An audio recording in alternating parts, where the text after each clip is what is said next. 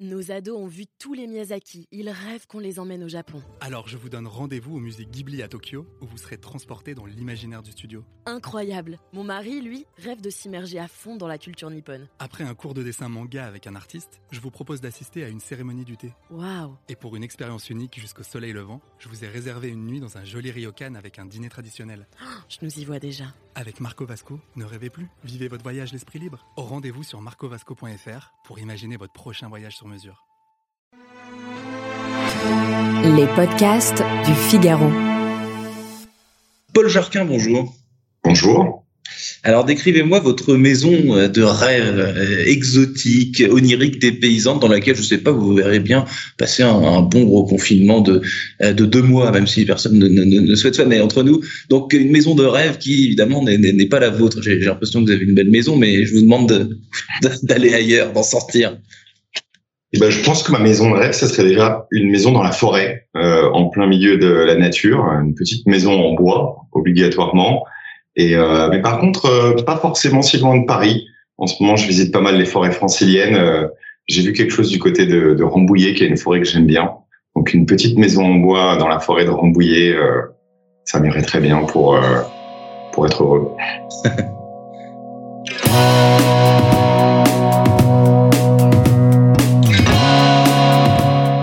Bonjour à tous et bienvenue au Talk Dessineur du Figaro en visio avec aujourd'hui euh, Paul Jarquin, euh, qui n'est pas euh, bûcheron, mais qui pourrait, enfin qui l'est un peu finalement, on peut le dire, parce que vous aimez beaucoup le bois. Paul Jarquin, vous êtes fondateur et président de REI Habitat. Il y a dix ans, vous concevez des logements collectifs, hein, pas individuels. Enfin, on va, en reparler uniquement en structure bois. Alors le, déclic de, ça, les prémices, Paul Jarquin, qu'est-ce qui vous a donné envie de, vous lancer dans cette aventure? Bah, le prémisse, c'est une exposition à la Cité de l'Architecture et du Patrimoine qui s'appelait Habiter écologique. C'était en 2009 et euh, bah, ça parlait voilà des, des, des, des, constructions du futur en prenant quelques exemples euh, avec des architectes. Et en fait, c'était quasiment exclusivement des constructions bois, des constructions avec des matériaux locaux et, euh, et, et renouvelables.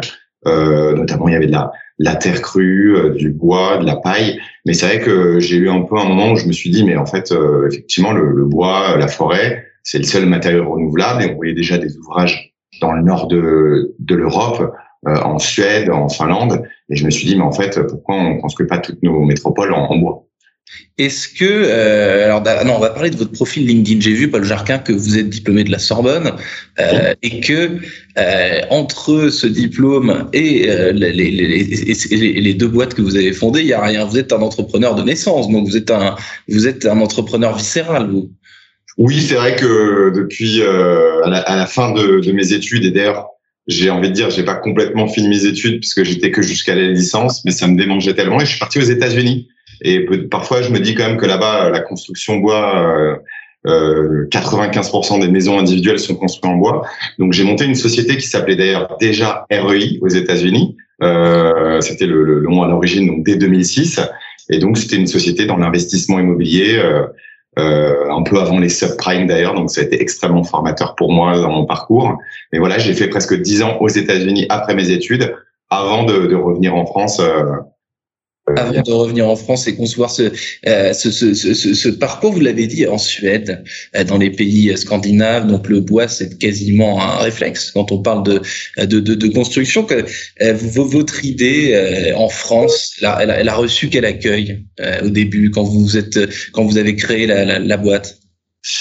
Bah, je dirais que ça dépendait vraiment des, des régions, des, des endroits, même à l'échelle de l'île de France.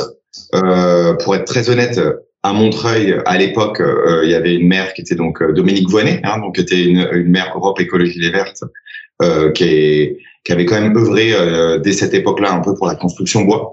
Donc, euh, pour être sincère, nos premières opérations à, à Montreuil, je pense qu'il y avait quand même une bienveillance euh, et un terreau euh, riche pour pour ces constructions.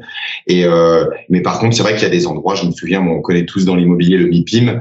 moi, il y a dix ans, quand je venais au MIPIM et que je parlais de bois aux différents aménageurs, aux différentes collectivités, on me regardait un petit peu. Euh, il n'y avait pas encore voilà cette vague, il n'y avait pas eu la COP 21.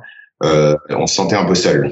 On se sentait un peu seul. Et, pourquoi le, le, le, bois? Pourquoi est-ce que les, les, gens étaient, euh, bah vous parlez du MIPIM, étaient, étaient, étaient, quoi? Ils étaient euh, méprisants, euh, hostiles. Ils disaient que c'était pas sérieux, pas assez, euh, pas assez premium. Enfin, quel était leur état d'esprit? Je pense qu'il y avait un peu une perplexité. Hein. Bon, malgré tout, faut le dire, on est le pays du béton en France. Hein. On a vraiment des grands groupes bétonniers qui, qui, qui, ont émergé, qui font d'ailleurs partie de, de l'industrie française.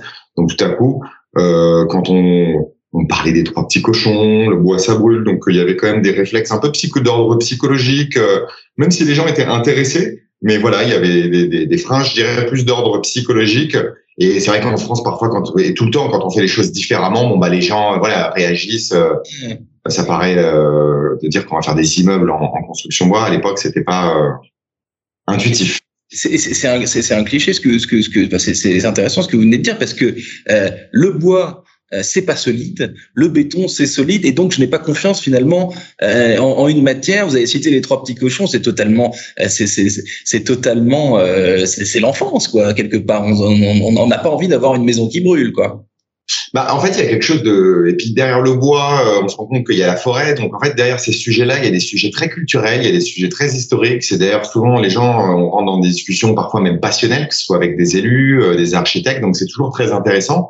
Mais oui, oui, effectivement, euh, il y a, il y a, il y a, il y, a, y avait, hein, parce que là, on parle d'il y a dix ans. Aujourd'hui, euh, je dirais depuis la COP 21. Et, et, je ferai un petit focus. En 2015, on, on a fait des études euh, d'ordre, euh, des enquêtes un peu d'opinion pour voir les gens en fait quelles étaient leurs appréhensions par rapport aux matériaux. On comparait les différents matériaux de construction, le bois, l'acier, le, le béton. Le bois revenait avec plus de 80% de, de sympathie en disant c'est un matériau naturel, c'est confortable, euh, c'est écologique, euh, contrairement aux, autres matériaux et de très loin.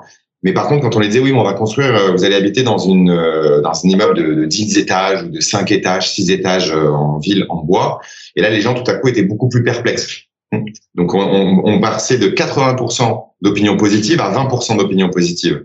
Cependant, après une heure de d'explication, ah oui, mais on a toujours construit en bois. Ben, en fait, Haussmann Paris, c'est déjà construit en bois. Euh, Aujourd'hui, bah, les pompiers aiment le bois parce qu'en fait, c'est plus résistant au feu, donc on connaît le temps de combustion, donc ça peut paraître un contre-intuitif, mais ils préfèrent le bois. Et au bout d'une heure, en fait, les gens étaient quand même convaincus assez facilement. Donc en fait, c'est vraiment des freins psychologiques Ouais, voilà. C'est des freins psychologiques qui se lèvent quand même euh, facilement, mais avec de la pédagogie et euh, voilà de l'accompagnement.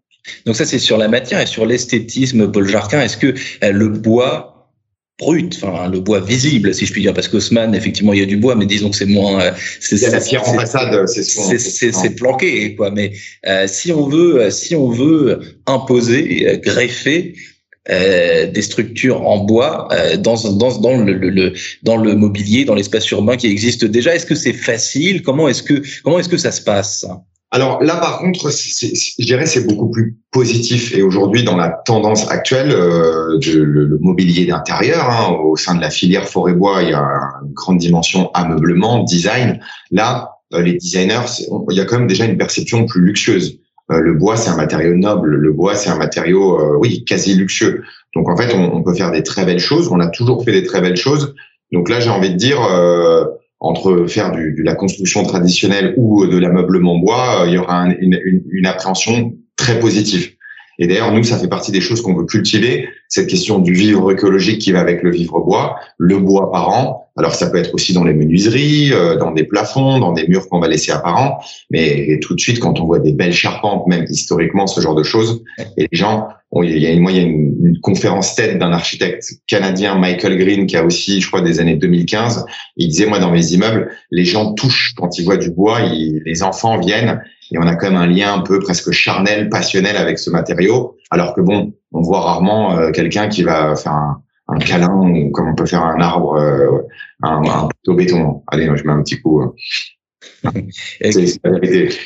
Culturellement, Paul Jarquin, vous avez cité les pays scandinaves. Est-ce que vous avez le sentiment euh, que dans le monde, c'est un courant, euh, une tendance qui est, vérifiable à peu près partout hein?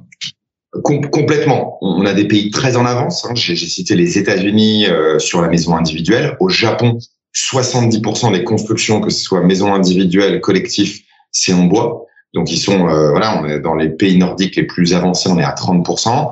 La moyenne européenne est à 15% hein, de matériaux dans la construction, tout type de produits. Là aujourd'hui en France, on arrive à 8-9%. Donc on est plutôt en retard culturellement euh, sur ces enjeux-là. Mais on voit qu'aujourd'hui, depuis la COP 21, dans toutes les stratégies nationales de décarbonation de l'économie, bah, on se rend compte que le bois, bah, c'est de la forêt qui pousse, donc hein, les arbres ils poussent. C'est la photosynthèse, c'est la technologie la plus puissante pour lutter contre le dérèglement climatique. Et donc, quand on vient stocker dans des immeubles, dans de la structure du bois sur le long terme, on stocke du carbone. Donc, on est dans une, des solutions, on va dire, les plus concrètes et les plus tangibles de euh, bah, des effets de substitution entre les énergies fossiles et les énergies de la biomasse, euh, donc euh, du, du, bois. Donc là-dessus, il y a vraiment une, un mouvement assez puissant dans tous les pays actuellement sur le développement de, de, de, de ce type de système constructif. Paul Jarquin, dernière question très rapidement. Quand on euh, finalement dans, dans, la peau de, de, l'habitant, quand on quand on habite un immeuble collectif en bois, qu'est-ce qui qu'est-ce qui qu'est-ce qu'on ressent? Qu'est-ce qui est différent? Qu'est-ce qui qu'est-ce qui est mieux finalement? Bah, euh, en, en, le disant, vous faisiez presque le mot. Qu'est-ce qu'on ressent? Bah, euh, En fait, les gens disent, chacun met un peu ses mots. C'est plus confortable, c'est plus chaleureux. Mais en fait, c'est une forme de reconnexion à la nature. C'est un matériau naturel qui rentre dans le logement. Bon là, je, j'aurais peut-être pu prendre une petite caméra vous faire visiter chez moi, mais moi j'ai beaucoup de bois. Bah là, on voit juste l'escalier. C'est votre vie privée, Paul Jarquin. Je ne vous aurais pas posé la question. Mais en tout cas, bah, je, moi, j'ai pas de problème à assumer que je vis dans un logement euh, tout en bois. Mais donc, il y a, et je reviens presque à un lien euh, charnel avec le matériau. Et les gens, bah, on fait rentrer un peu la nature chez soi en construisant. Et donc, euh, les gens qui vivent dans un logement. Et à l'heure actuelle, c'est important. Et nous, on a presque une communauté d'accueilleurs, de gens qui habitent chez nous et qui disent ah on est vraiment content, c'est vraiment différent. Et surtout, ce qu'ils disent, je revivrai plus jamais dans un logement qui n'est pas en, en structure bois à ce point. Paul ah. Merci infiniment d'avoir répondu à mes questions pour le talk décideur du Figaro. Euh, vous êtes fondateur et président de REI euh, Habitat. Je vous souhaite une excellente fin de journée et donc je vous dis à très, à très bientôt. Et eh ben, vous aussi. Merci beaucoup. Bonne fin de journée. Au revoir.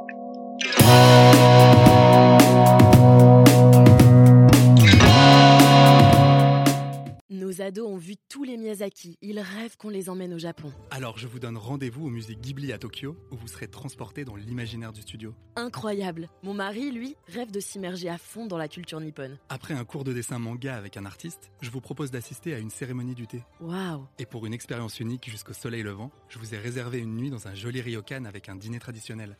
je nous y vois déjà. Avec Marco Vasco, ne rêvez plus, vivez votre voyage l'esprit libre. Au rendez-vous sur marcovasco.fr pour imaginer votre prochain voyage sur mesure.